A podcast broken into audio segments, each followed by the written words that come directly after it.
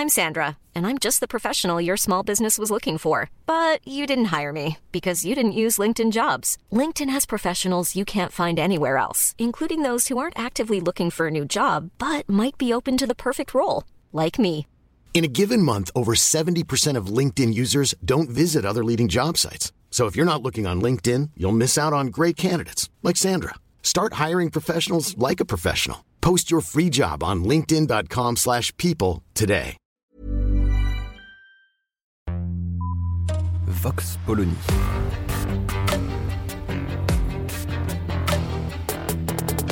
L'actualité vue par la directrice du magazine Marianne, Natacha Polony.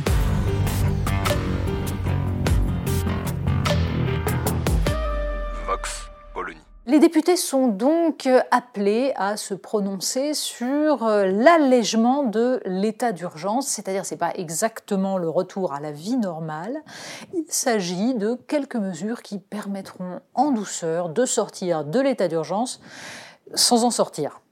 Parce que euh, ce qu'on a compris, c'est que les mesures qui constituent l'état d'urgence ne seront finalement pas abandonnées. On en est exactement au même point que sur l'état d'urgence face au terrorisme, c'est-à-dire qu'on va faire passer quasiment dans le droit commun tout ce qui relève d'atteintes graves aux libertés publiques.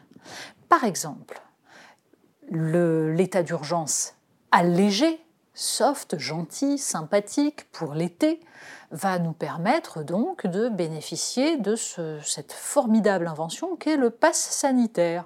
Le pass sanitaire, ça consiste à rendre obligatoire soit un test, soit un vaccin pour assister à certains événements.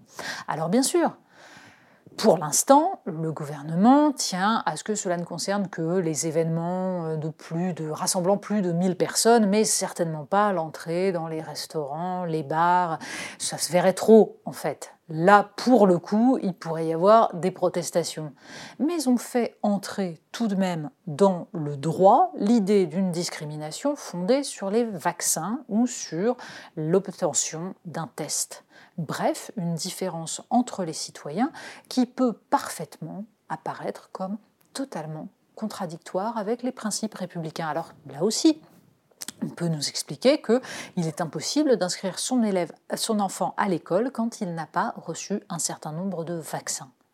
Mais ce passe sanitaire vient s'ajouter à d'autres dispositions de cet état d'urgence sanitaire allégé qui vont permettre de prolonger le couvre-feu, de prolonger le confinement local dans certains endroits en cas de reprise épidémique.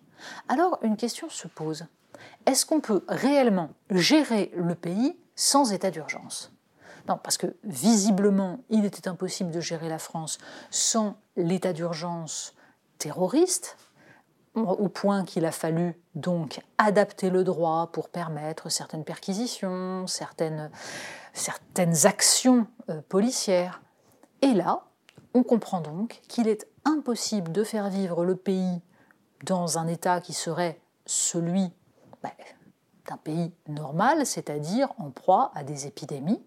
Donc ce serait impossible sans des mesures dérogatoires au droit commun permettant au pouvoir d'exercer une coercition. Il y a là de quoi s'inquiéter. Soit on peut considérer que l'état de notre droit était dangereusement irresponsable jusqu'à présent et ne prenait pas en compte les enjeux évidents euh, qui sont ceux de la préservation de la sécurité des citoyens, soit on se dit que peut-être il y a un léger abus de la part des pouvoirs publics qui ont trouvé dans des circonstances de crise une très bonne occasion de se débarrasser de la liberté des individus. Vox Polony. Retrouvez tous les podcasts de Marianne sur les plateformes de streaming. Et puis les analyses, articles et entretiens de la rédaction sur marianne.net. Et surtout, n'hésitez pas à noter cet épisode et à nous laisser vos commentaires.